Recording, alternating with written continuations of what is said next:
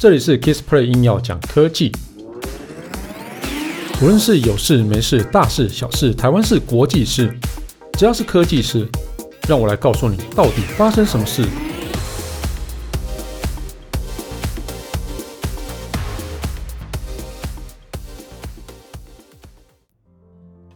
嗨，大家好，我是 Kissplay，今天聊下我之前去采访了一个。就是 Touch Taiwan 哦，原本这边就是叫做光电展啊，后来就改去改名叫做 Touch Taiwan 哦，因为它包含一些触控的一些应用，什么东西都在里面了哦，那这个就改名这样子哦哦，然后我去采访我的老东家友达光电啊，他们就是发表了非常多东西哈、哦。那其实现在的面板厂就不只是面板厂了哦，那有制造出很多哦非。不一定是显示器的一个东西这样子哦，然后也有发展出很多的，就是蛮先进的未来的显示技术这样子哈。那面板跟半导体产业绝对是台湾最当最重要的两大科技产业了。那我觉得像是技术越成熟之后呢，像科技大厂、科技大厂他们会追求更精炼的一些技术以外呢，哈。如果可以更接近消费者端的时候啊，吼，用本身的技术为根基去发展各种场域的应用，或者说各种产品的话哦，除了可以得到更接近消费者需求的直接回馈以外哦，还能确定技术的发展方向哦，因为你毕竟有了消费者端的一个回馈之后，你就知道说，哎，原来就是消费者要的是什么这样子哦，那另外也可以推出很多更多的附加价值的一个解决方案。好，那我们来看一下友达这次发了什么东西哈，我觉得是还蛮有趣的哦。那首先哈，它就有一个，它去发表一些次世代的 LED 的显示技术。那我们之前在节目中不止一次讲到哈，LED 电视就不是 LED 电视，都停顿了一下。好，那因为 LED 电视我们通常都会叫它叫做 LED 背光电视哦，那基本上还是以 LCD 为主哦。啊，不过呢，这次他发表的 LED 显示技术就真的叫做 LED 显示技术了哦。它不不只只有发表出那种背光的，然后也有发表出真的是 LED 的东西哦。那 LCD 显示器来讲哈，就是由于制程的限制啊，就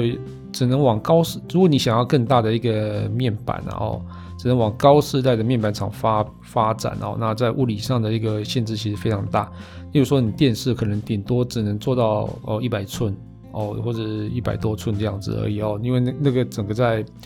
哦面板厂需要的那块玻璃哦，真的是一个非常大的瓶颈啊！你怎么把玻璃运进运运进去厂里面，然后怎么去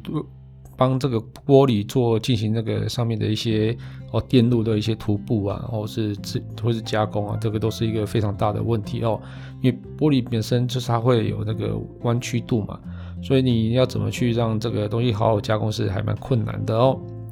好，但是以 LED 显示器来讲哦，它可以做无缝的拼接，也就是说你可能做了一个叫做十寸的，那你可以把它拼成四个啊，就变成二十寸，啊，拼成十六个就变成四十寸啊，就类似像这样子的哦。所以因为它可以拼接嘛，而且它最重要是拼接起来时候它是没有接缝的那种感觉哦。所以它就可以随着不同场域组合出不同尺寸或是不同形状的一个显示器哦，因为它其实本身也没有玻璃的限制啊，所以它是可以去做一些弯曲的一个东西哈。那这样子的特性呢，像是在 Mini LED 或是 Micro LED 啊，就是可以透过更透过无缝的拼接方式，可以去做很多事情，而且更重要的是，以 Micro LED 来讲哈。它的每个像素都是独立控光的，也就跟 OLED 是一模一样的的一个方式哦。那另外它有很宽广的一个色域空间，所以这个比 OLED 更容易实现大尺寸的，然后还有画质更优异的一个大型电视哦。那这个展出啊，它有一个六米，将近六米的一个 L 型的一个 LED 墙哦。那这个 LED 墙啊，就是很多的那个 LED 的一个小面板去组合起来的哦。那整个在画质上很精细哦。那它这个看起来应该像是用 Micro LED 去组合起来的啦，啊，Mini LED 去组合起来的哦。那我觉得这个还蛮厉害的，更厉害的是它整个像素间距部分只有一点二五 mm。那一般来讲哦，大概都是 LED 显示器大概是二点五 mm 的一个间距啊。那这个有，如果你的间距更小的话，它整个画面解析度就会更高。那细致度也更好哦。我觉得这个是还蛮好的哦。那另外它还有展出一个叫 Curve 的一个显示器。那 Curve LED 显示器呢，它就是因为它去展示它 LED 可以去做弯曲的哦。那这个它是用在一个模拟的一个赛车场哦，所以它整个在超宽啊，然后曲面的一个无缝的环景电视，就是环景的 LED 显示器底下哦，你会觉得哎，这更逼逼真哦。所以你的眼睛的视线内都可以看到，都可以看到一些场景啊，比如说你右边有树啊，左边有车啊，干嘛之类的哦。那像这种。不止可以用在赛车上了，那像是在模拟飞行上都可以去用。那这种东西最适合用在什么？就是主题乐园里面哦，你要去让大家去在一个呃多轴的一个动态椅座椅上面去做一个赛车啊，或者做一些模拟飞行的这种游戏，我觉得应该都还蛮好的哦。那 Micro LED 啊，我觉得它做在那个车载的显示器上啊，应该就会更棒了哦。那 Micro LED 其实是是最近大家都在研发的一个项目啦，因为它应该算是叫做次世代的显示器。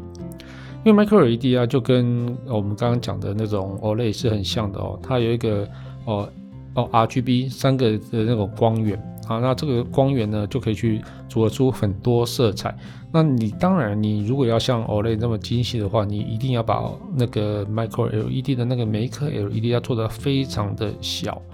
哦。那如果它真的可以做到这么小的时候呢，那加上一些模组化的设计哦，那你在家里面的那种电视啊，哦，就可以真的非常大台。哦，它价格当然还是很贵啦，对啊。那当然，随着电动车的一个发展呢，车载显示器其实我觉得蛮重要的哦。那车用显示器最困难的就是要抵抗高温高湿以外，还有亮度范围也很重要。那以 Micro LED 来讲的话，它的亮度啊其实可以达到非常高哦。那如所以在大太阳底下还是可以保持很清晰。那夜晚的时候，我觉得很重要是要降低亮度到一个比较暗的一个等级哦，因为你在晚上的时候灯光昏暗的情况底下。然后你那个灯啊，其实是很刺激眼睛的，所以你必须要把它调到很暗这样子哦，那就可以去维持资讯的清晰，然后也不打扰到这个驾驶视线。那这种东西其实在 Micro LED 来做，其实是相对容易一些的哦。好，那我觉得这个它还可以做很多的应用啦，那例如说你可以去做一些柔性应用啊，就可以贴合哦车内的一个内装，然后你可以譬如说用是。圆形的一个设计，然后那可以去用在一些旋钮上，哦，那它整个在现场展示的还有另外一个，我觉得蛮惊艳的，就是有一个一点三九寸的三，呃，不是不是一点三九，有一个还呃蛮大的一个显示器哦，忘记几寸了，将近快十十几二十寸吧，二十几寸的，对，那它整个在 DPI 在在那个像素密度上其实是非常的高哈。哦那这个如果说它量产之后呢，我想很多的，我觉得现在以现在显示器应该会被改革吧。对，那 OLED 可能就会优势就会变变少很多。哦，那当然就是还是要看价格啦。如果 Micro LED 价格还是居高不下的话，那我觉得 OLED 还是会暂时以高画质跟高品质，还有那种。较比相较于比较便宜的价格来取得优势啊，在高画质的一些电视上。但是如果我觉得 Micro LED 真的实现之后，OLED 价格应该就会开始往下掉哦。那这个我觉得是一定的。好了，那再来是聊一下 Mini LED 哦，那在现场也展示了蛮多哈。那 Mini LED 大家也知道啊，除了电视上有一些发展以外，那 iPad Pro 也用了 Mini LED 嘛。那 Mini LED 我。它跟 Micro LED，呃我们应该这么说哈，Mini LED 它也是可以组成 LED 电视，但是像是一些现在的电视，或是说像是 iPad Pro 来讲哦，它都是用的叫做呃 Mini LED Backlight，就是 Mini LED 背光的一个电视。也就是说，以现在的电视呃电视来讲，呃，我们有一个叫做什么直下式的一个背光源。它只是把这些 LED 的密度变得更高，变更小，所以它控光区域变得更多这样子而已哦。那但是它本体还是 LCD 这样子哦哦，所以它可以做很多东西啊，就是比如说它的 HDR 就会更好，那荧幕更新率也会更大啊，那所以这个是还蛮好的。但是在这个哦，就像是电竞荧幕，我觉得是蛮适合用的哦。那另外它有一个展出一个非常有趣的东西，叫做。ART 这件事情，这个东西哦，这 ART 是什么呢？它叫做先进哦，先进抗反光技术。它的那个有特殊处理的的一个表面设计啊，可以让那个环境光大幅降低啊，哦，那可以降低很多疲劳感。那像是在医疗用的一个荧幕啊，就最需要这样的东西。那色彩也会变比较啊，色彩准确跟那个前面没关系啦，就是跟它的表面处理没关系。但是色彩如果又准确的话，那整个都会很适合医疗用。那另外 ART 这个反光技术啊，吼，还很适合用在一些哦画作展示上面。那我现场看到那个哦用 ART 的这个技术，然后去做那个物做那个画，结果我发现天啊，我完全没有办法去辨别这是真的画还是它是显示器哦，所以这个是还蛮蛮厉害的哦。啊，他们主管就说，他们在开发这个荧幕的时候啊，都是用纸的材质来去做 benchmark 哦，所以就是说它的表面处理啊就会反光度很低，那另外在解析度部分呢也高达了三百 dpi 哦，就是跟纸的那个哦画作上面的那个解析度其实是差不了太多的哦。那接下来我们讲一下它的那个除了荧幕以外哈，它还做了很多的一个应用场景，例如说像智慧商店。那智慧商店呢？我觉得最重要的，你还是要有一些互动嘛。哦，那例如说像是互动橱窗啊、虚拟试衣间啊，或是呃，就是智慧商店这样子的东西哈。那我觉得像是那种少子化的时代来临了，那这种商店里面要找到人拼，找到人帮你固定是蛮困难的事情。所以呢，他又呃又开发了很多东西来去做一个无人商店的一个场景应用啊。比如说，你可以用摄影机来去。哦，去辨识你这个人是年龄区间大概在哪里，然后是男是女，哦，然后来去做一些行，然后另外还去判断你的行为，比如说在货架上面挑产品的一个行为，来去做一些判别，说，哎，我可以推荐你什么样的一个产品，你会比较喜欢这样子哦。那这个是也是蛮厉害的。那另外它是。呃，结账的无人化部分还需要一个叫做 NFC 嘛，哦，所以它其实可以去结合面板，然后在面板上面去写上一些 NFC NFC 的线路，所以你就不用再多一块 NFC 在旁边去刷卡这样子，你可以直可以可以直接在荧幕上面直接刷卡哦。